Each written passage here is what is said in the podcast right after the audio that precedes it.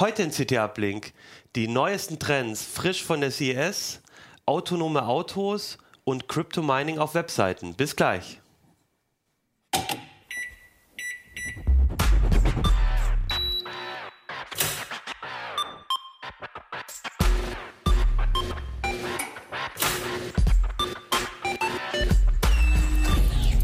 CT Uplink.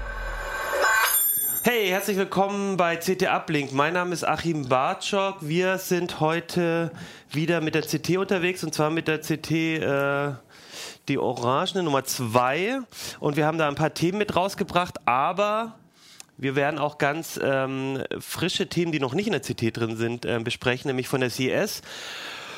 Und dazu begrüße ich von der CES live geschaltet Jan Kino Jansen. Hallo Kino. Schönen guten Tag. Könnt ihr mich hören und sehen?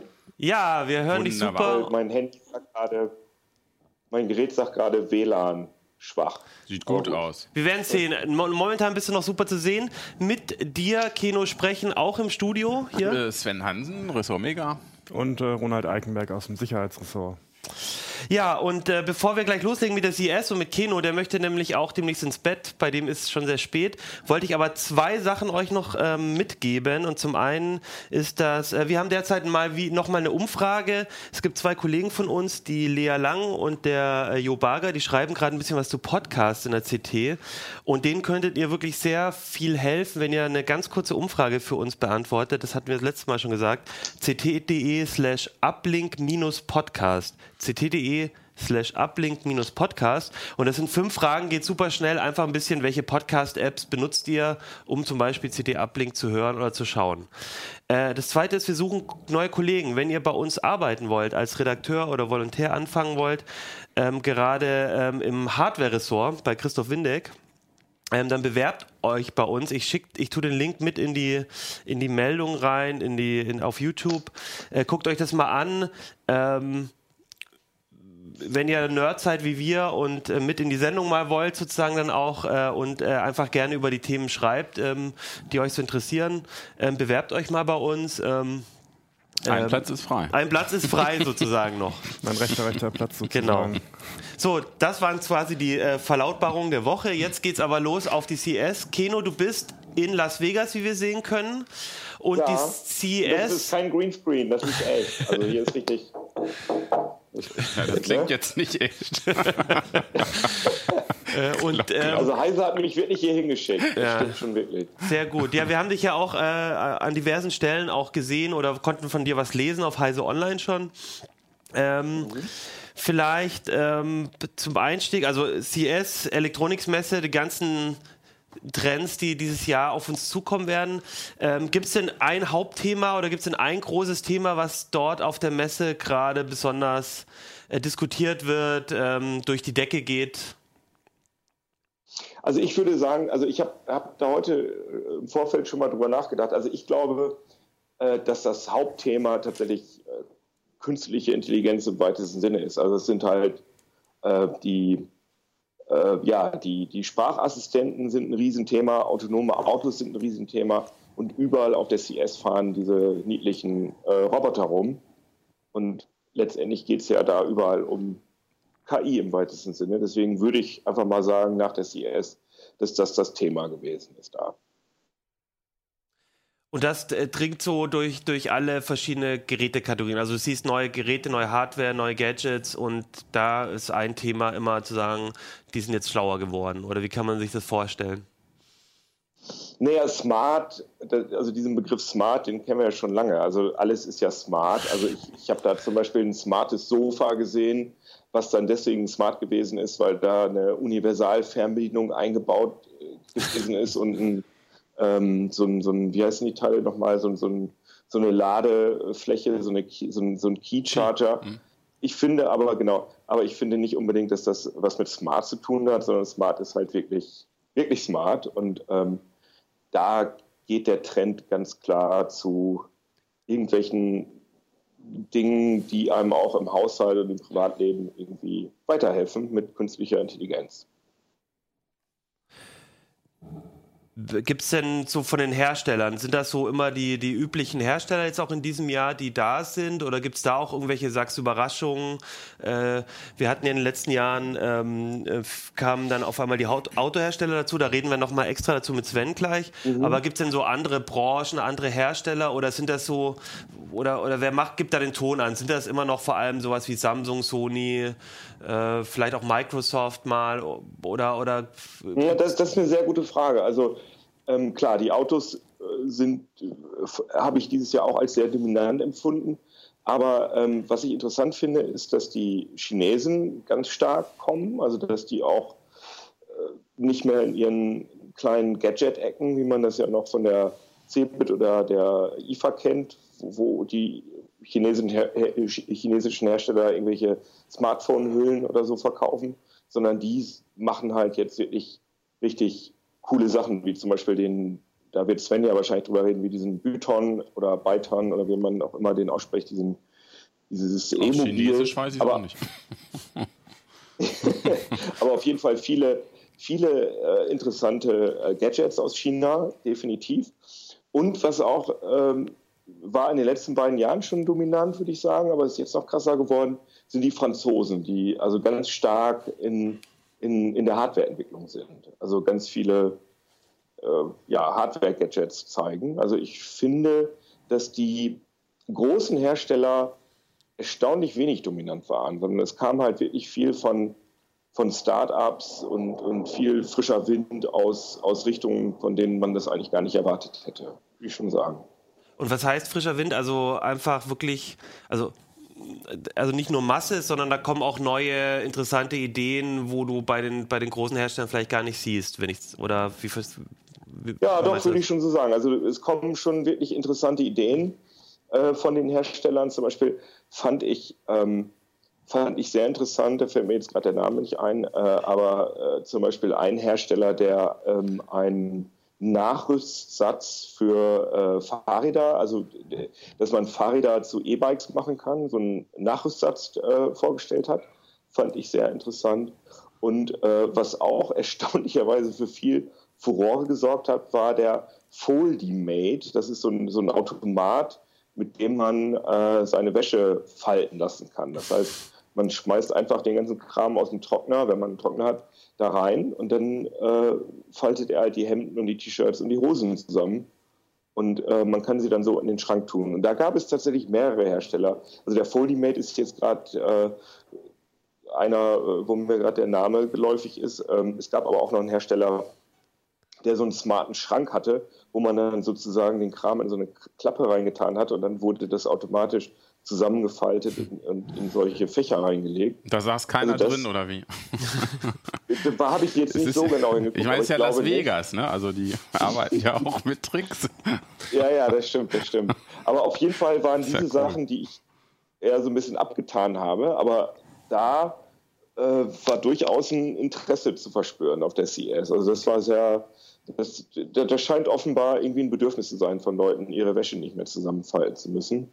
Und das passt ja auch irgendwie ein bisschen zu dieser Smart-These, dass uns immer mehr Arbeit abgenommen wird. Also dass wir irgendwann nicht mehr selbst Auto fahren müssen. Wie gesagt, da sagst du ja gleich was dazu, Sven. Äh, aber eben auch äh, Wäsche zusammenfalten oder ja, in so ungeliebte Arbeiten. Aber wir sind leider noch nicht so weit, dass ein Automat oder ein Roboter unseren Abwasch machen kann das Thema, ähm, das geht ja so ein bisschen in das Thema Smart Home auch rein. Mhm. Ist das generell, hatte ich das Gefühl, war auf den letzten CS auch immer größer oder, oder zumindest eins, wo dann auch äh, ja so ein bisschen auch neben den klassischen Herstellern, Smartphone, Notebooks und sowas ähm, ähm immer stärker äh, auch zu sehen ist. Äh, das ist auch dieses Jahr wieder. Äh, Total, also Internet of Things und äh, Smart Home definitiv äh, ein ganz, ganz großes Thema, klar. Also ja. Und ähm, die letzten Jahre waren die Sprachassistenten da gerade so auch im Kommen. Ist das was, was jetzt eigentlich, würdest du sagen, überall mit drin ist oder so? Oder, ähm, ja, es gibt also immer mehr Geräte äh, mit Sprachassistenten. Also ich, ich habe auch äh, zum Beispiel ähm, Datenbrillen gesehen, zum Beispiel von der Firma Vusix, wo äh, da so ein, so ein, Assistent eingebaut gewesen ist. Und was ich aber hier auf der Messe in Vegas sehr mhm. erstaunlich fand, ähm, dass natürlich die, die Amazon-Sprachassistenten, äh, wissen wir ja, die gibt es ja immer in immer mehr äh, Geräten. Und man hat das Gefühl, dass Google sich da ein bisschen ja, ein bisschen, also Google hat auf jeden Fall hier ganz stark in Las Vegas gesagt, hallo, wir sind auch noch da. Und die haben irgendwie so gut wie jede digitale äh, Billboard, also Anzeigenfläche mhm. in der Stadt gekauft. Und man wurde also erschlagen von, äh, von OK Google äh, Displays. Und die haben auch zum Beispiel die Monorail, die hier immer zwischen den Hotels und dem Messegelände fährt, haben, hat Google komplett unterjocht. Und man ist permanent von diesem ja, von diesem Google Home und Google Assistant äh, Werbungskram äh, genervt worden, will ich jetzt nicht sagen, aber ich habe viele Kollegen, die haben ihre Handys abstellen müssen, weil dadurch, dass ständig solche Google Assistant-Situationen da vorgespielt worden sind, ist immer ständig das Handy von den Kollegen angegangen. Das habe ich glücklicherweise abgestellt. Aber also man merkt schon, dass Google, äh, ja, in Norddeutschland sagt man so ein bisschen, der Arsch auf Grundeis geht, dass ja. Amazon da diesen, diesen Assistentenbereich äh, so ein bisschen übernimmt und Google sagt, äh, nee, äh, nehmt doch auch mal uns, wir sind auch cool. ähm, dein ähm, äh, ja, ein Hauptthema von dir ist ja auch Virtual Reality. Da gab es ja auch ein paar Neuigkeiten auf der CES, habe ich gesehen. Ich wollte jetzt extra nicht darüber reden, weil ich immer denke, dass ich euch damit nerve. Aber da kann ich natürlich was drüber sagen. Also äh, ganz erstaunlich war, dass HTC äh, eine neue Vive-Brille vorgestellt hat, die Vive Pro. Ähm, da hatte ich persönlich nicht mit gerechnet, weil HTC im Vorfeld gesagt hat, dass sie äh, über längere Zeit äh, kein neues Gerät vorstellen will. Aber jetzt haben sie doch sozusagen so eine Vive 1.5 vorgestellt, die, eben die Vive Pro, die vor allem äh, eine deutlich höhere Auflösung, äh, deutlich nicht, aber eine sichtbar höhere Auflösung hat. Und äh, auch Kopfhörer direkt eingebaut hat. Das musste man bei der alten Vive nach kaufen mit dem Deluxe Audio Strap. Das ist da jetzt alles drin. Und das fand ich ganz erstaunlich, vor allem, weil von Oculus halt auf der CES überhaupt nichts zu sehen war. Facebook Oculus war komplett unsichtbar auf der Messe. Ähm, das, äh, ich, ich hoffe mal, dass das kein Indikator dafür ist, dass sie das VR-Geschäft aufgegeben haben. Das glaube ich auch nicht. Aber es ist trotzdem schon ein bisschen peinlich, dass äh, es viel, viel VR gegeben hat und von Oculus gar nichts. Es gab nämlich auch von äh, Lenovo zusammen mit Google, die haben ein, äh, äh, autarkes Daydream-Headset vorgestellt. Das ist äh, quasi, das heißt, äh, genau, erklär nochmal Daydream auch kurz, ganz kurz. Mhm. Also Daydream ist die, es gibt zwei große Mobil-VR-Plattformen, also an die man keinen PC anschließen muss, sondern wo ein Smartphone reicht. Das ist einmal Gear VR, das ist Samsung zusammen mit Oculus und es gibt äh, Google Daydream zusammen mit etlichen anderen Herstellern. Die sind beide technisch, würde ich sagen, gleichwertig, sind aber beides unterschiedliche Plattformen mit unterschiedlichen App Stores, also unterschiedliche, äh, ja, unterschiedliche Plattformen. Und Daydream, da gibt es jetzt erstmal ein autarkes Headset, was man also ohne Smartphone benutzen kann, sondern man kauft sich das Headset und kann dann ohne ein Smartphone reinschieben zu müssen, da loslegen. Und das Interessante an diesem Lenovo Mirage Solo ist, dass es auch ähm, die World Sense Technik von Google unterstützt. Das heißt, man kann sich im gewissen Bereich auch frei bewegen im Raum. Das heißt, es gibt ein Positionstracking. Die normalen äh, Daydream Headsets können nur Kopfbewegungen ähm, erfassen. Das heißt, man fühlt sich so, als wäre man, der Kopf irgendwie, als wäre der Körper irgendwie eingespannt und man kann nur seinen Kopf bewegen. Aber bei diesen ähm, World Sense Geschichten jetzt bei der äh, Lenovo Mirage Solo, da kann ich mich auch wirklich mit dem ganzen Körper bewegen. Und das ist schon äh, relativ cool, auch wenn ich ein bisschen enttäuscht gewesen bin, weil sie nämlich kein ähm, Handcontroller-Tracking integriert haben. Das heißt, ich habe ich kann nicht zugreifen wie bei äh, richtigen großen VR-Systemen, sondern ich muss, äh, ich habe nur einen kleinen blöden Drücker. Ähm, da, der kann auch nur drei Degrees of Freedom. Das heißt, ich kann die, meinen Arm nicht bewegen, sondern ich kann nur meine Handfläche bewegen, so wie bei den äh, alten Wii-Controllern. Und das fand ich relativ enttäuschend, wenn auch das Konzept eines, ho eines qualitativ hochwertigen, autarken Headsets natürlich ziemlich cool ist, weil das kaufe ich mir einfach für ein paar hundert Dollar und kann dann VR machen, ohne dass ich irgendwas anderes dafür brauche. Und, das, und da läuft dann wahrscheinlich aber Android drauf und du kannst Android oder wie, wie, kann ich mir das vorstellen? Ja, also das, das, ist, im Prinzip Android, Android basiert, aber davon bekommst du nicht mit. Da, ja. das, davon bekommst du nichts mit. Okay. Dass es Android ist. Okay. Äh, aber das waren so die. Mhm. Und natürlich, wenn ich noch mal ganz kurz sagen darf, weil ich äh, das Gefühl habe, dass viele äh, Zuschauer und Leser ähm, das cool finden, weil ich viele Mails dazu kriege. Ich habe auch das Pimax 8K Headset ausprobiert und war davon wirklich sehr enttäuscht. Also das soll 8K Auflösung haben, aber letztendlich hat es nur 4K, zwei 4K Display pro Auge. Das heißt, im Gehirn kommen auch nur 4K an und das ist auch nur in der Lage, ein äh, äh, deutlich geringeres äh, Signal anzunehmen. Das wird dann hochskaliert auf 4K und das Tracking funktioniert leider überhaupt nicht. Also Leute, ähm, es ist noch nicht fertig, ne? es war noch ein Prototyp, den ich da gesehen habe, aber ich bezweifle stark, dass das äh, viel, viel besser werden wird. Also überlegt euch das nochmal, ob ihr euch das kaufen wollt. Das ist so mein, mein Tipp hier von SES. Hm, eine Frage habe ich noch, die äh, ich habe am Anfang ein bisschen vergessen, weil ich glaube, vielen Zuschauern und Zuhörern, die äh, scharren schon mit den Hufen. Thema Spectre und Meltdown. Ähm, Oh ja. Wir werden da heute nicht viel drüber reden, weil wir haben gesagt, es gab gestern eine Heise-Show dazu, wo wir sehr ausführlich die Kollegen schon mal ähm, drüber gesprochen haben. Guckt einfach auf YouTube bei uns oder auf Heise Online, da gibt es eine ähm, Heise-Show dazu. Und wir in CT Uplink machen das nächste Woche, weil ähm, momentan die Kollegen gerade am Benchmarken sind und äh, ausführlich nochmal Analysen machen. Und da haben wir gesagt, dann machen wir, wenn wir einfach richtig viel selber gemessen haben, nächste Woche das. Trotzdem würde ich das gerne einmal ins Gespräch mit dir reinbringen, Kino. War das denn mhm. Thema auf der CES? Ich meine, Intel war ja auch da. Definitiv, definitiv. Ja. Also, äh, also auf den, ja, in den, auf den Gängen und überall am Rande wurde natürlich sehr, sehr viel darüber geredet. Intel hat es ja selber thematisiert auf ihrer übrigens sehr beeindruckenden Keynote. Und ich äh, war übrigens gerade, wird ganz witzig, also Intel hat, das hat jetzt nicht so viel mit Meltdown und Spectre zu tun, aber Intel hat äh, hier so eine Drohnenshow gemacht, dass sie ähm, hunderte von Drohnen über dem Bellagio Hotel, sieht man das hier irgendwo im Hintergrund? Nee, das ist auf der anderen Seite, ähm, fliegen lassen, um so 3D äh, Malerei in der Luft zu machen. Also es waren so ganz viele kleine Drohnen mit, mit LEDs, das war ganz fantastisch. Ähm, aber natürlich hat man, als wir auf dieser Show waren, hat natürlich jeder darüber gesprochen, weil da auch Intel in die Luft gemalt worden ist und da halt Tausende von Leuten waren.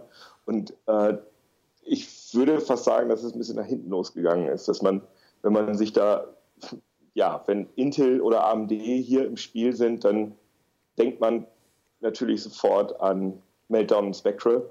Und klar, wurde viel darüber geredet, aber ich meine, so wie ihr hat man natürlich auch jetzt, ja, es ist eher so ein Spekulationsthema. Ja. Ich meine, ich habe jetzt gerade heute die Sachen gelesen, was ihr da rausgefunden habt bei CT, dass es dann doch viel langsamer wird als befürchtet. Und ja, klar. Das Großes Thema hier. Genau, aber, aber es klingt für mich so. Also, ja, ja, genau. Und für mich, äh, also was, das, das spiegelt das auch so ein bisschen wieder, was ich so aus der, Fremd, äh, aus der Ferne gesehen habe. Obwohl mit diesen Sicherheitslücken ja ähm, schon eine große Frage ist, wie beeinflusst das jetzt eigentlich ähm, die, die, die Performance, die Notebooks, äh, viele Sachen, die auch dort vorgestellt werden. Äh, Intel hat ja auch ähm, äh, also auch viel gezeigt, hat man trotzdem das Gefühl, ähm, so richtig ähm, von der von den, äh, wir zeigen jetzt hier Gadgets, wir zeigen jetzt hier neue Sachen, hat man sich aber nicht so richtig abbringen lassen. Also das war jetzt zwar immer wieder ja, es Thema. war ja kein Terroranschlag oder so. Ne? Es ist ja nichts, wo es um, also es wäre ja nun auch komisch gewesen, wenn hier jetzt alles abgeblasen worden wäre. Nein, aber ich aber meine, natürlich.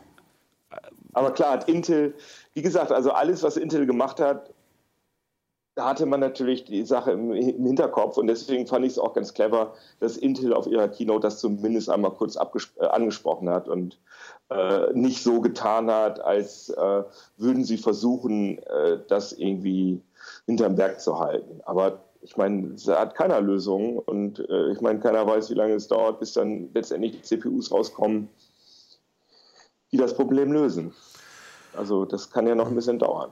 Okay, äh, gut, dann würde ich sagen, den Rest machen wir einfach nächste Woche mit den Kollegen. Ich denke mal, wahrscheinlich Christoph Windeck oder wer auch immer ähm, in die Sendung kommt. Mit dem besprechen wir dann nochmal, ähm, was das jetzt genau alles heißt. Äh, eine letzte Frage Oder an dich. Die Heise Show, die habe ich mir heute auch angeguckt. Ja. Genau. Das war sehr interessant. Genau. Eine letzte Frage noch an dich und dann darfst du auch äh, äh, endlich schlafen gehen. Gibt es denn für dich eine Sache, ein Gadget, das du jetzt am liebsten gleich mit nach Hause nehmen würdest von der CES? Also gibt es so ein, eine Sache, wo du sagst, das hätte ich jetzt gleich mit dabei gern?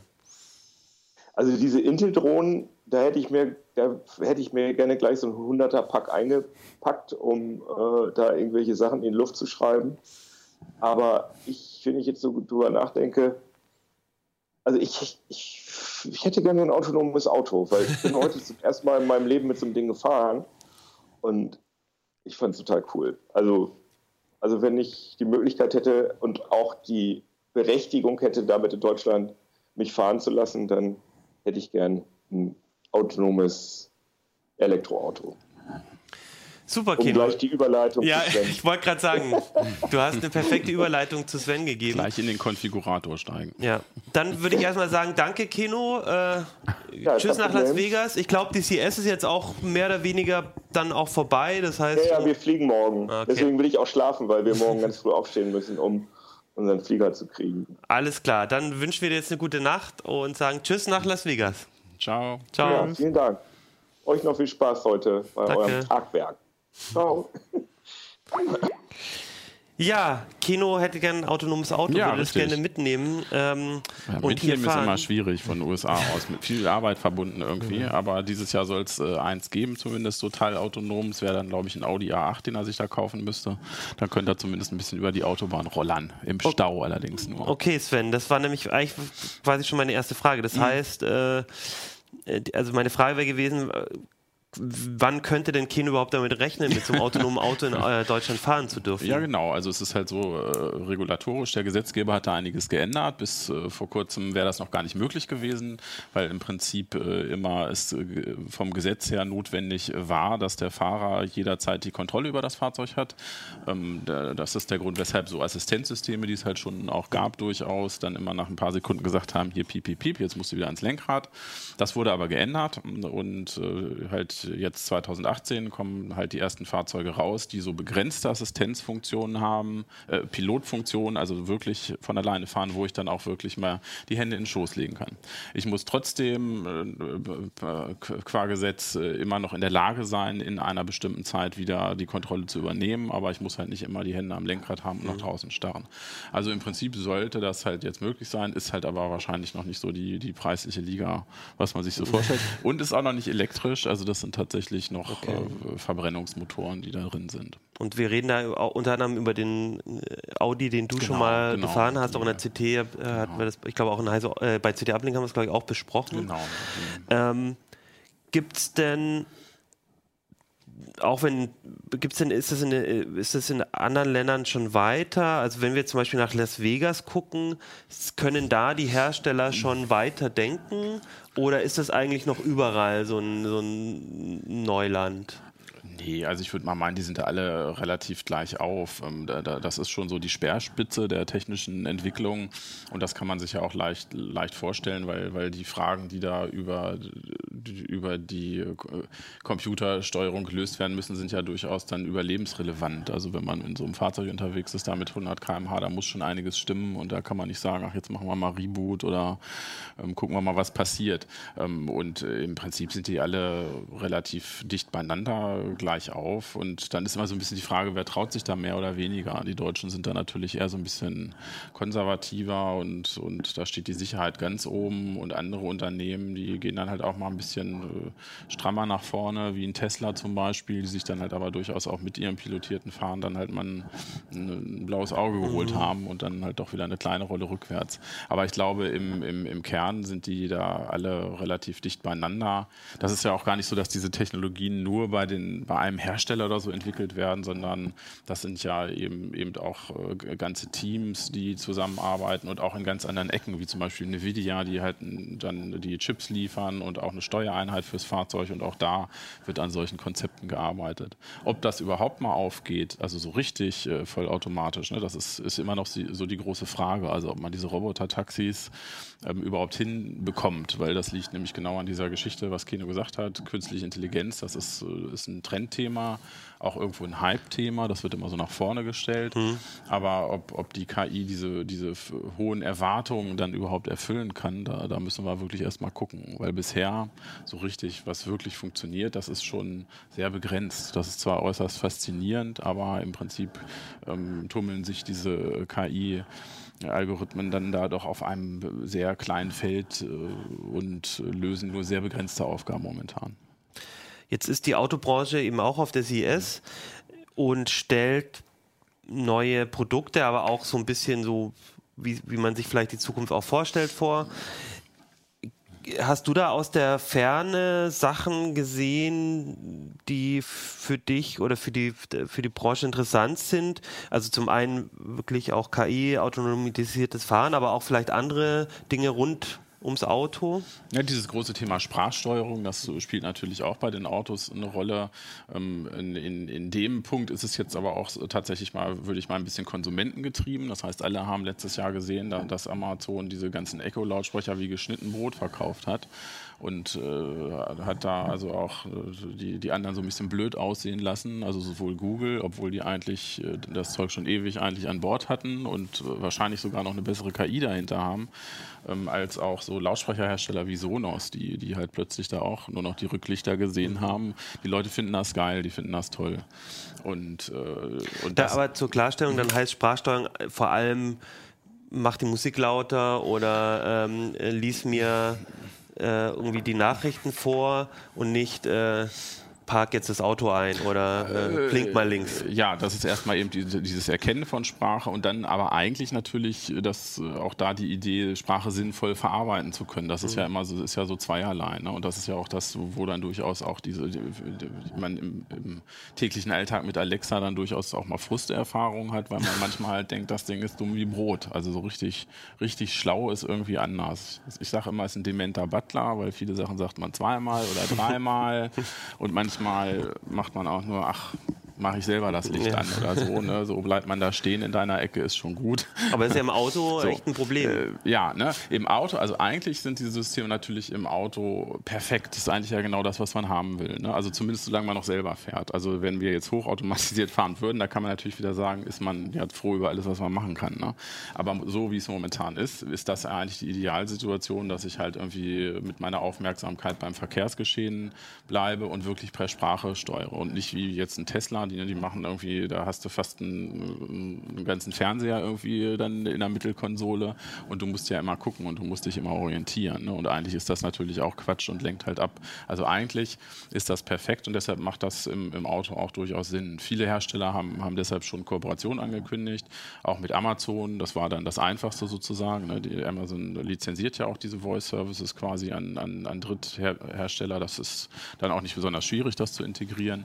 Mercedes hat jetzt was vorgestellt, die haben halt eine eigene Lösung, weil die wahrscheinlich aber auch wollen, dass sie das komplett im, im Griff haben. Ähm, Nuance steckt dahinter, die machen auch so Spracherkennung, ähm, hier Dragon, Naturally Speaking, mhm. also eigentlich auch so Diktiersoftware. So eigentlich der größte Player genau, da. Genau. Äh, Und das heißt, dass da kann man von ausgehen, dass die Spracherkennungsseite, das hat man heutzutage eigentlich schon sehr, sehr gut im Griff. Und, mhm. und das Ziel von den Herstellern ist da, dass es halt auch natürlich sprachlich ist, also dass man wegkommt von diesen äh, Voice Commands, wo man, wo ich immer lernen muss, ne, was muss ich denn in welcher Reihenfolge sagen? Ne? Alexa, mache Licht, äh, Küche 90 Prozent oder muss ich es doch anders sagen, hin zur natürlichen Sprache, dass ich einfach sagen kann, hier, mach mal das Licht an.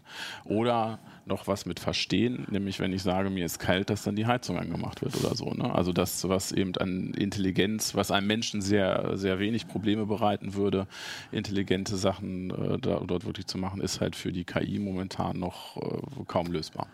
Aber das ist auch äh, recht spannend, was du gerade ähm, erzählst.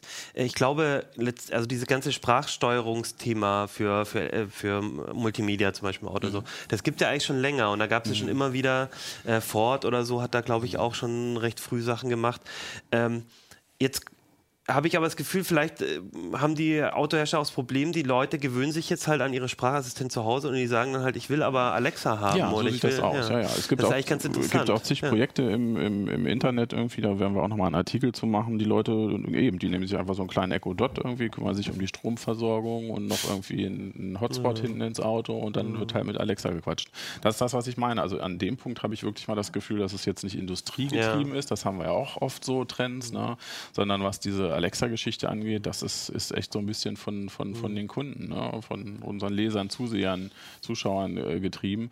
Das heißt, das ist einfach ein total geiles Spielzeug, was die da gebastelt haben und auch für einen Hammerpreis, muss man auch mal sagen, weil dieser Echo Dot ja äh, fast nichts kostet dann auch. Und man hat echt erstmal das Gefühl, man hat da was äh, unglaublich Intelligentes. Wie gesagt, ich habe, wenn man so ein Vierteljahr, ein halbes Jahr hat, irgendwie, da habe ich immer so den Eindruck, ist auch so ein bisschen der Lack ab. Und äh, viele Leute ranzen ihre Alexa doch inzwischen auch ziemlich an. man hört das immer in dem Wake-up-Wort, man sagt immer Alexa. Ich habe ich hab zwei Bekannte, die bei unterschiedlichen ähm, Automobilherstellern arbeiten. Mhm. Und ähm, ich werde jetzt keine Namen nennen, aber bei beiden merke ich so richtig, wie in den letzten im letzten Jahr so dieses, ähm, wir bauen Autos weg von wir bauen Autos, sondern wir sind ja Mobilitätsunternehmen. So, also das wird wirklich eingeimpft bis in den letzten Mitarbeiter. Wir, äh, das, wir, wir, wir müssen unsere Marke auch verändern. Wir müssen unsere Branche irgendwie, also das, da scheinen einige Hersteller ähm, wirklich zu sagen, hey, wir müssen perspektivisch weg vom Auto. Ist das auch was, was man, das würde ich mir jetzt vorstellen, dass man das auf so einer Messe dann auch wahrnimmt, dass sie ja, eben nicht nur Fall. das Auto da haben, ja, sondern klar. eben die Konzepte drumherum. Das ist eben so, so, der Grund, weshalb so ein Toyota da, die, die haben so ein Konzept vorgestellt, im Prinzip wie so eine, hieß lustigerweise E-Palette, wenn man es auf Deutsch spricht. Und viel hübscher sah es auch nicht aus, ohne jetzt jemandem nahtreten zu wollen. Eigentlich so ein Container auf Rädern, der halt äh, hochautomatisiert durch die Gegend fährt.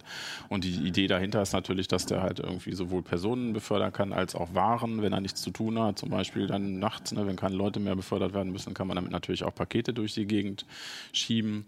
Ähm, die Hersteller sind auf solche Szenarien, sage ich jetzt mal, vorbereitet. Und es, und es gibt auch sehr, sehr fundierte Studien dazu, ähm, die aber im Prinzip alle immer sagen, ne, wenn dieses hochautomatisierte Roboter-Taxi, wenn das möglich ist, dann wird Folgendes passieren. Und äh, wenn man äh, die Hürde mal genommen hat, also wenn man davon ausgeht, und manche sind da sehr optimistisch, also es gibt auch hier eben äh, Tesla-Chef Musk, der sagt halt irgendwie, ich glaube schon letztes Jahr, Ende letzten Jahres, der macht das immer so sehr genau, der sagt dann immer Februar 2012 um 16 Uhr wird das und das passieren. Und der hat gesagt, ne, das, das ist möglich. Das heißt, die fahren dann halt äh, komplett autonom durch die Gegend. Ähm, dann gibt es wirklich sehr belastbare Szenarien, dass dann das ganze Geschäftsmodell zusammenbricht. Aus dem einfachen Grunde, weil, weil mit, mit den automatisierten Roboterflotten Mobilität halt so billig wird, dass es sich nicht mehr lohnt, selber ein Auto äh, mhm. halt zu haben. Das ist auch der Grund, weshalb hier in Hannover bei uns diese Moja-Dinger rumgondeln von, von VW. Da sind zwar noch Fahrer drin, aber die Idee dahinter ist halt, die, die testen alle schon, wie sieht es denn aus, wenn ich eben Mobilitätsdienstleister werde und halt vielleicht als VW eben gar nicht mehr Fahrzeuge an Einzelkunden verkaufe, sondern halt so ein Netzwerk aufbaue und Kunden bewege. Und dann habe ich als Hersteller immer noch den Vorteil, dass ich mir selber halt immer noch das geilste Roboter-Taxi bauen kann und die, die ich verkaufe, naja Gott, die sind dann, weiß nicht, ob die langsamer sind oder rechts und links mal anecken oder so. aber da kann ich dann immer noch differenzieren. Ne? Aber äh, das heißt, die sind auf solche Szenarien eben auf, auf so krasse Wechsel im, im Geschäftskonzept zumindest vorbereitet. Aber es ist ja interessant. Also, also Moja, das ist quasi wie so ein genau, Über, Moja, ne, nicht Überdienst, eigentlich falsch. Also ein, ein, ein Taxi-Service, aber von von genau, VW selber und wo aber vielleicht schon so der Blick auf eher auch das autonome Fahren. Das ist schon klar, das steckt klar Momentan dahinter, natürlich noch mit Fahrer. Momentan muss das mit Fahrer gemacht werden. Das ja. heißt, da sitzen Fahrer drin, die fahren hier momentan halt streng nach Navi. Das heißt, die fahren eigentlich den ganzen Tag einen Strich hinterher, haben also auch keine Freiheitsgrade, die dürfen also auch nicht anhalten oder so, sind halt einfach nur gehalten, halt auf dieses System zu schauen und das sagt ihnen dann, jetzt hältst du an, jetzt fährst du weiter. Und die Idee dahinter ist natürlich so ein, ja, einfach eine Flotte von 200 von diesen Dingern halt in der Stadt rumzuhaben. Und wenn, wenn es die Fahrzeuge gäbe und wenn die alleine fahren würden, dann würde sich das verdammt schnell rechnen, einfach, mhm. weil man, ja. Und das ist aber jetzt interessant. Also du sagst quasi, wenn VW in Zukunft keine oder wer auch immer keine Autos mehr verkauft, weil der Privatnutzer gar keins mehr hat, dann muss quasi VW aber die Dienstleistung quasi ähm, naja, eigentlich verkaufen. Aber glaubst du, die haben da überhaupt eine Chance? Ich meine, Uber und ähm, so viele, also es gibt auch andere Konzepte, die äh, machen das ja eigentlich schon vor. Da, also mir fällt es immer schwerer vorstellbar, dass da jetzt die Automobilbranche da mal eben den Rang abläuft, wobei die natürlich immer noch die Hardware quasi produzieren. So, die haben die Hardware in der Hand, ja. das ist natürlich ein Joker, den sie haben, deshalb sagte ich, dann kann ich ja anderen Leuten vielleicht okay. ein bisschen anderes Taxi verkaufen. Und zum anderen haben sie natürlich auch noch immer eine relativ gut gefüllte Kriegskasse. Ne? Also das heißt, die, die können da schon richtig reingehen, können im Zweifelsfall sicherlich auch äh, irgendwelche Geschichten durch Übernahmen regeln, ne? dass man halt einfach auch so, ein, so einen Dienst mal, mal aufkauft. Auf jeden Fall nehmen sie dieses Szenario so ernst, äh, dass sie halt sich äh, bemüßigt fühlen, halt eben auch zumindest dort eigene Services an den Start zu bringen und damit halt irgendwie zu, zu experimentieren. Ich kann mir auch vorstellen, dass, dass diese, dass, dass alles wieder ein bisschen ruhiger wird. Also ich bin, bin gespannt mit den, eben gerade mit diesem Hochautomatisierten, weil jedes Mal, wenn ich in so einem Ding drin bin, bin ich immer wieder so hin und her gerissen irgendwie, na, ob das überhaupt klappen kann, weil so Straßenverkehr ist so unglaublich komplex und die, die, es, gibt so viel Fallstrecke. Vielleicht ist es aber auch doch möglich, einfach weil noch so viele Menschen auf der Straße sind, die so viel Rücksicht nehmen auf diese armen Roboterautos, dass es dann doch wieder klappt. Das muss man auch mal sehen, wie die Leute darauf überhaupt reagieren, wenn da so eine Kiste durch die Gegend rollert. Das ist auch ganz interessant. Kino hat ja noch gesagt, oh, er ist total begeistert, er saß im autonomen Auto und wird sich am liebsten als mitnehmen. Und du bist schon eine Stufe weiter, du sagst, wenn diese, und vielleicht ist die Branche auch noch 5. momentan in dieser Begeisterung. ähm, so dieses, aber was geht eigentlich wirklich und was ist wirklich realistisch und schaffen, also das, das fand ich auch eine interessante Fragestellung, die, glaube ich, viel zu selten gerade gestellt wird, weil alle sagen, ja, äh, in ein paar Jahren dann ist das alles so. Ja, wenn du mit manchen ist, sprichst, ist das Die Fragestellung ist natürlich trotzdem, also vielleicht wird es hundertprozentig irgendwann sein, aber die Frage ist, schaffen wir das in den nächsten, in den nächsten Jahren wirklich, KI so gut zu machen, den Straßenverkehr auch irgendwie neu zu ordnen, wird da auch äh, nötig sein, um das wirklich zu leisten? Oder sagen wir vielleicht auch in 10, 20 Jahren, ja, das war ein tolles Hype-Thema, aber ähm, es sitzt immer noch eigentlich bis auf einer speziellen LKW-Spur überall noch ein Mensch drin. Also man weiß, dass man sowas heute, du würdest es hinbekommen, wenn du quasi wie in so einer Städtesimulation bist. Es gibt auch solche Beispiele, glaube ich, Saudi-Arabien haben die nicht auch irgendwie so eine Siedlung irgendwo hingeklatscht. Ne? Du sagst irgendwie, ne, vernetzte Straßen, also Datenverbindung überall, äh, Sensorik. Also wenn man das von Scratch aufbaut und wenn da auch nur solche Fahrdinger sind, dann ja. ist das heutzutage kein Problem mehr. Ne? Aber eben mit so vielen Menschen auf der Straße, der Verkehrsdichte, wie wir sie haben, mit diesen ganzen Unwägbarkeiten, Möglichkeiten, was, was Wetter. Ne? Also da sind so viele Sachen, die nicht klappen können einfach. Und am Ende so ein hochautomatisiertes Fahrzeug arbeitet immer mit diesem unschönen Wort der Hypothese, die Fahrbahnhypothese. Das hat sich mir so eingebrannt. Äh, das heißt, es gibt eine gewisse Wahrscheinlichkeit, dass dort eine Straße ist. Und wenn dann Sensorinformationen fehlen und dann wird sie irgendwann dünner und dann, wenn man, solange man noch äh, quasi so einen Diagnosemonitor dran hat an diesen Testautos, dann sieht man halt auch quasi so ungefähr, wie die Wahrscheinlichkeit sinkt. Und irgendwann sagt das Ding irgendwie, ja, also ich sehe hier keine Straße mehr oder so. Ne? Also das ist schon, ist schon irrwitzig, was da geleistet werden muss. Ne? Und man verliert das immer wahrscheinlich, wenn, man, wenn, wenn das Auto fertig ist und das sieht alles so schön aus und es fährt erstmal schön, denkt man wahrscheinlich auch, ist ja irgendwie scary, ne? da bewegt sich das Lenkrad und ist irgendwie auch cool und witzig, aber es ist echt viel, was da gemacht werden muss. Gut, da sind wir gespannt. Einiges gibt es auf der CS zu sehen dazu schon, aber ähm, auch äh, noch nicht so, dass wir äh, übermorgen alle uns ein. Er hat ja jetzt nicht gesagt, womit er unterwegs war. Genau. Stimmt, da hätten wir ja nochmal fragen können, was gefahren ähm, ist. Ist noch nicht so, dass wir alle übermorgen mit einem autonomen Fahrzeug fahren. Und man muss immer noch gucken, ob ein Techniker im Kofferraum sitzt. Das ist ja Vegas. Ja, ja, dann danke Sven. Das, ja, bitte, bitte. Ähm, das war jetzt schon mal ein ganz guter Einblick. Wir haben jetzt noch ein Heftthema, weil wir mhm. auch sagen, äh, genau, wir wollten jetzt nicht nur von der CS und ich finde auch mit eins der spannendsten im Heft, dass äh, mir auch schon so ein bisschen aufgefallen war, dass das Thema so aufkommt und zwar Kryptomining auf Webseiten, mhm. Ronald. Da gab es äh, einen Artikel dazu von Olivia, die ist gerade auch im Spectre und Meltdown Schreibstress, weil wir das ins Heft noch ganz viel bringen wollen. Aber du kennst dich mit dem Thema auch ganz gut aus. Ähm, erklär doch mal, was das genau ist und warum das uns interessieren sollte. Ja, das ist so der neue große Trend bei Cyberkriminellen. Also es ist nicht immer eindeutig kriminell, aber es geht schon häufig in die Richtung. Also es nennt sich Cryptojacking. Und es geht dabei darum, ähm, Rechenleistung von Webseitenbesuchern abzuzwacken. Ähm, diese Rechenleistung wird genutzt, um eben Kryptowährungen zu meinen. Ähm, das sind spezielle Währungen, die man eben noch sehr gut auf CPUs schürfen kann. Das geht ja mit Bitcoins zum Beispiel nicht mehr so gut. Und ähm, ja, die Idee ist, man nimmt einfach diese Rechenleistung von sehr vielen Leuten und die ist ja quasi gratis und guckt dann, was dabei rumkommt. Und das scheint sich richtig zu lohnen, weil gerade jetzt Ende vergangenen Jahres, Ende 2017, ähm, wurde dieser Code über zehntausende Webseiten verteilt. Also zum Teil über Anzeigen, Werbeanzeigen, zum Teil über gehackte Seiten. Und ähm, das ist dann einfach ein gewaltiger Mining-Pool, weil das sind dann auch prominente Seiten, das sind auch Pornoseiten, ähm, wo dann zum Beispiel so ein Pop-Under kommt, das man gar nicht äh, sieht und das dann auch noch geöffnet ist, wenn man die Webseite schon verlassen hat. Und der Rechner schürft dann fleißig weiter. Ähm, ja, und die versuchen jetzt nicht mehr nur eben Schadsoftware zu verbreiten, was ja durchaus komplexer ist, äh, erstmal so ein Programm auf den Rechner zu bringen, mhm.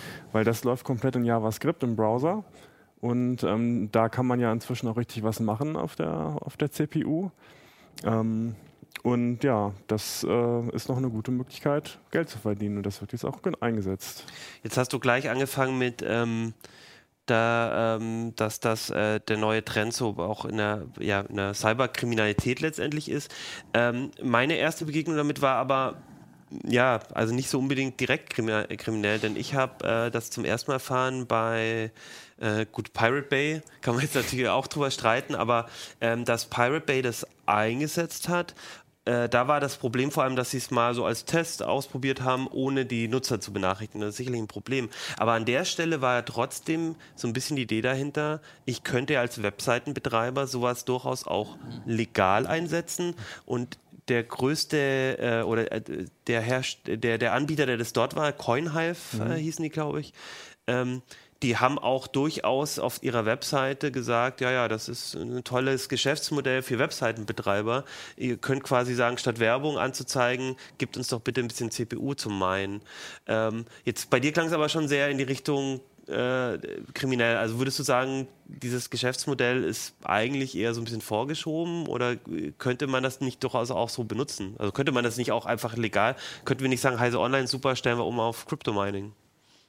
Es ist ähm, ein schwieriges Thema. Einerseits kannst du natürlich deinen äh, Besucher um Erlaubnis fragen, ob er eben eine etwas äh, CPU-Leistung abzwacken möchte. In der Regel macht er ja auch nichts weiter.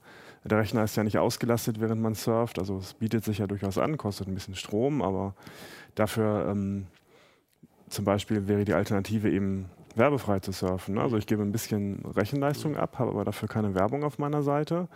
Ähm, also das äh, ist, denke ich mal, eine Entscheidung, die würde vielen Leuten leicht fallen, weil sie haben inzwischen eben einfach dicke mhm. CPUs, die sich langweilen und Werbung nervt. Werbung ähm, ähm, sorgt dafür, dass du, dass du ständig scrollen musst, dass dir Sachen entgegenspringen, mhm. dass sich Sachen bewegen und so weiter. Also ich kann mir das durchaus als alternative als alternative Einnahmequelle vorstellen für Webseiten. Allerdings sollte man dann tatsächlich den Schritt wählen und ähm, die Besucher fragen. Es sorgt dann in diesem ja, Fall. Ja, ja, klar, weil also äh, das Beispiel war ja auch mit dem, äh, also ich, äh, ich erinnere mich daran, weil ich auch darüber geschrieben hatte, bei Pirate Bay, ähm, da war es dann auch noch ungünstigerweise so, dass die CPUs wirklich sehr stark ausgelastet wurden und man es doch auch gemerkt hat tatsächlich. Ja. Das wäre auch die Frage, ja. ist das mehr so dezent gemacht, also dass ich dann irgendwie 10% drauf habe, CPU-Leistung, oder faucht der Lüfter dann die ganze Zeit und ähm, es ist nur, in Anführungszeichen nur JavaScript-Code, aber auch mhm. der kann ja richtig CPU-Leistung abzwacken. Ich habe das gestern mal auf meinem Bürorechner, der durchaus gut ausgestattet ist, ausprobiert und das waren mal eben so 25 Prozent. Mhm, okay. Das ist jetzt noch nicht die Welt, ne? also wahrscheinlich geht auch noch mehr. Aber man sieht schon, was da, was da drin ist. Also da ist mhm. nennenswert Rechenleistung, die man sich greifen kann und äh, du, du würdest aber sagen, trotz, also du, wenn man das so, wenn man, wenn einem das im Netz begegnet, sind die Einsätze aber eher ähm, eher ähm, so, dass du sagst, das ist nicht in Ordnung oder also da wird der Nutzer nicht ähm, benachrichtigt. Ich glaube, man braucht ja auch, es, kann, es reicht ja eigentlich nicht, wenn man es auf seiner kleinen, auf seinem kleinen Blog oder so macht. Das lohnt sich ja nicht, sondern man, man braucht ja auch irgendwie, man muss ja irgendwo auf eine große Seite auch kommen. Und da scheint ja auch so ein Angriffsvektor über Anzeigen äh, zu sein, dass man sich irgendwo da reinmogelt. Ja, über Webseiten, also über Werbebanner kann man natürlich auch JavaScript-Code ausliefern. Ähm, bei einigen Netzwerken, nicht bei allen Anzeigenetzwerken. Und ähm, auch darüber wurde schon massenweise dieser CoinHive-Code verteilt. Und zum großen Teil wurden die Leute eben nicht um Erlaubnis mhm. gefragt. Und äh, es ist eine ganz interessante Frage, ob das denn illegal ist, Rechenleistung abzuzwacken. Also man klaut ja nichts in dem Sinne. Ja, man äh, ja. spielt auch keine Schadsoftware aus. Ähm, es gibt dazu eben noch kein Urteil. Also es ist wahrscheinlich eher so eine Gewissensfrage. Mhm. Weil letztlich, also der, dieser CoinHive-Code wird auch schon von einigen ähm, Antivirenherstellern als Schadcode zum Beispiel eingestuft, mhm. weil er eben nicht voraussetzt, dass der Nutzer gefragt wird und weil da eben Dinge passieren, die der Nutzer unter Umständen nicht möchte. Und das geht ja so weit, dass es auch auf dem Smartphone funktioniert. Und ähm, da ist die Rechenleistung ja durchaus noch etwas geringer als auf dem Desktop. Ja, ja, wenn dann da plötzlich dein Gerät heiß läuft und der Akku relativ schnell leer ist, du kannst es dir nicht erklären. Äh, das ist natürlich ein ärgerliches Szenario für den Nutzer. Ich dachte auch die ganze Zeit an Notebooks, also auch beim Notebook, wenn da die mhm. Prozessorlast da irgendwie bei, bei allein dadurch bei 25, 25 Prozent höher ist, dann wirst du das auch deutlich bei der Akkulaufzeit merken. Mhm kann man sich denn dagegen, also wie kriege ich das denn überhaupt raus, dass das passiert? Also äh, unter Umständen, ich habe äh, zu Hause eine leistungsfähige CPU, die wird jetzt nicht voll ausgelastet, dann merk, also dann würde ich das jetzt wahrscheinlich erstmal gar nicht merken. Wie kann ich das mitkriegen und kann ich was dagegen tun? Du kannst es zum Beispiel über den äh, Task Manager sehen, wenn dann irgendwie ein Chrome-Prozess zum Beispiel plötzlich 25 Prozent oder mehr zieht ähm, dauerhaft. Das ist ja schon verdächtig für eine Webseite. Ähm, es sind ganz normale JavaScripte, also die kannst du mit einem JavaScript-Blocker, sowas wie Adblock, kann das zum Beispiel blockieren oder auch ähm, NoScript. NoScript, ja. Oder du kannst natürlich JavaScript auch komplett deaktivieren mhm. ähm, mit allen Vor- und Nachteilen. Das sorgt dafür, dass du dann doch noch immer viel, viel Handarbeit hast, weil du eben manuell Skripte aktivieren musst, damit die Webseiten wie erwartet funktionieren. Ähm, im Zweifel ja, guckt man eben, dass dieses Skript der, im Adblocker mit drin ist. Ähm, bei Adblock, Adblock Plus ist das wie gesagt der Fall. Mhm. Ähm, ansonsten kann man es natürlich auch manuell hinzufügen. Und so ist man dann auf der sicheren Seite. Allerdings, wenn es sich dann tatsächlich mal als, als gute Einnahmequelle herausstellen sollte für seriöse Webseiten wie Heise Online, hat man dann vielleicht ein echtes Problem. Wir haben da auf jeden Fall nichts vor bisher. Ja. Nein, äh, was natürlich auch ein Problem sein könnte, ist, ähm, wenn die, ich meine, momentan scheint es da, also CoinHive ist mir jetzt auch immer wieder begegnet, aber wenn es da jetzt äh, so lukrativ ist, wird es ja auch verschiedene Versionen, verschiedene JavaScript-Bibliotheken gehen, die dann in Einsatz kommen, dann wird es ja auch wieder schwieriger. Da, wenn man die dann händisch äh, blacklistet oder so, dann äh, kommt, kriegt man ja vielleicht auch nicht äh, immer alle. Ja. Genau, ähm, CoinHive hat ja ein leicht angekratztes Image bekommen, dadurch, dass es eben so häufig äh, verteilt wurde, mhm. ohne die Leute zu fragen. Die haben dann ähm, ein zweites Projekt gestartet, Oft Mine, also autorisiertes äh, Mining, wo dann ähm, eben ein Dialog angezeigt wird. Und, ähm, also wenn du das einbaust, dann kommt es immer automatisch ein Pop-up oder irgendwas hier übrigens. Ja. Und sie sagen auch auf der Projektseite hier, da ist eben diese Abfrage, es gibt überhaupt keinen Grund, das zu blockieren und das ist alles ganz seriös. Ähm, so haben sie jetzt eben versucht, das nochmal etwas positiver aufzuziehen und dieses Image loszuwerden. Ähm, was noch ganz interessant ist, dass ähm, also das Einbetten ist halt super easy, das sind ein paar Zeilen mhm. in seinen HTML-Code rein äh, einfügen muss. Und ähm, der Anbieter nimmt so 30 Prozent Umsatzbeteiligung Okay. Also man ähm, tatsächlich ähm, gibt es da. So, so App Store-Prinzip, ne? 30 Prozent ja. kriegt er. Aber das heißt, äh, die, die, die ganze Prozedur des Minings äh, und, und das, das, das Einsammelns sozusagen und so, das läuft dann alles über den Anbieter, also über CoinHive und die geben dir dann irgendwie einen Check für die, was, was geschürft wurde bei denen sozusagen über deine Webseite. Genau. Und davon kriegst du aber nur 70 Prozent. Ja. Ja. Okay. Ist tatsächlich super easy und ähm, bin gespannt, wie sich das weiterentwickelt. Also ob es ähm, dieses leicht äh, anrüchige Image äh, eben von Pornoseiten etc. los wird und von Pirate Bay und so weiter ähm, hin zu einem ja, seriösen äh, Finanzierungsmodell für Webseiten. Ähm, ja, es ist auch, auch, die Frage, ob die Leute eben bereit sind, etwas mhm. Rechenleistung abzuzwacken. Also in der Regel läuft so ein Rechner ja irgendwie im Kreis und hat nichts Sinnvolles zu tun. Mhm. Ähm, ich kann mir schon vorstellen, dass das für manche Nutzer attraktiv sein könnte. Ja, gut, dann würde ich sagen, ähm, alles weitere, noch ein paar Details dazu, glaube ich, stehen, stehen im Artikel, ähm, wie das genau funktioniert. Äh, bin ich mal gespannt. Also ich habe auch so die, also meine, meine, meine Vermutung wäre, dass das eher in die Richtung äh, interessantes Modell für anrüchige Webseiten, wo man halt, wo, wo viele Nutzer haben, aber ähm, wenig äh, Einnahmen, wo man sonst immer mit irgendwelchen Pop-ups erschlagen wird, äh, ja, Tauschbörsen, äh, Videostreaming-Seiten, wo man, also das finde ich auch ganz interessant, mhm. äh, Videostreaming-Seiten, wo man dann irgendwelche Filme gucken kann. Äh, aber mal gucken, vielleicht ist es ja auch tatsächlich, also ich bin mir sicher, dass irgendeine Seite nochmal irgendwie auch sagen wird, hey, das ist jetzt unser Geschäftsmodell. Die Frage ist ja auch ein bisschen bei den volatilen ähm, Kryptowährungen, ähm, wie, wie schnell ist es dann vorbei, ja. dass, es, dass man damit wirklich äh, äh, gut Geld verdient. Ähm, momentan ist der Hype, glaube ich, recht groß. Klar, Bitcoin geht nicht mehr, weil mhm. ähm, da ist ähm, Schürfen einfach nicht mehr so richtig lukrativ. Aber momentan gibt es ja jede, jeden Tag gefühlt irgendwie fünf neue Kryptowährungen. Ähm, ja, mal, mal gucken. Also ich bin gespannt. Ich glaube, das Thema wird uns dieses Jahr nochmal begleiten, im, vor allem bei euch im Security-Thema, äh, mhm. Ressort, aber glaube ich. Gut, dann würde ich sagen, äh, war es das für heute. Ähm, falls ihr noch irgendwie Sachen habt von der CES, wo ihr sagt, das sind die spannendsten, coolsten Sachen, die euch aufgefallen sind, dann schreibt uns das gerne. Entweder an uplink.ct.de oder natürlich auf YouTube oder auf heiseonline.ct.de in den Kommentaren. Denkt dran, macht bitte die äh, Umfrage mit, äh, geht jetzt rüber auf, äh, in eure, auf euer Smartphone oder euren Rechner und startet ct.de slash uplink minus podcast, um unseren Kollegen ein bisschen beim Artikelschreiben zu helfen. Welche Podcatcher benutzt ihr und warum und was, was fehlt euch da vielleicht auch? Mhm, genau. Und dann würde ich sagen, nächste Woche ganz viel Sicherheitslücken, Meltdown, Spectre, Diskussion in CT Uplink. Bis nächste Woche. Tschüss. CT Uplink.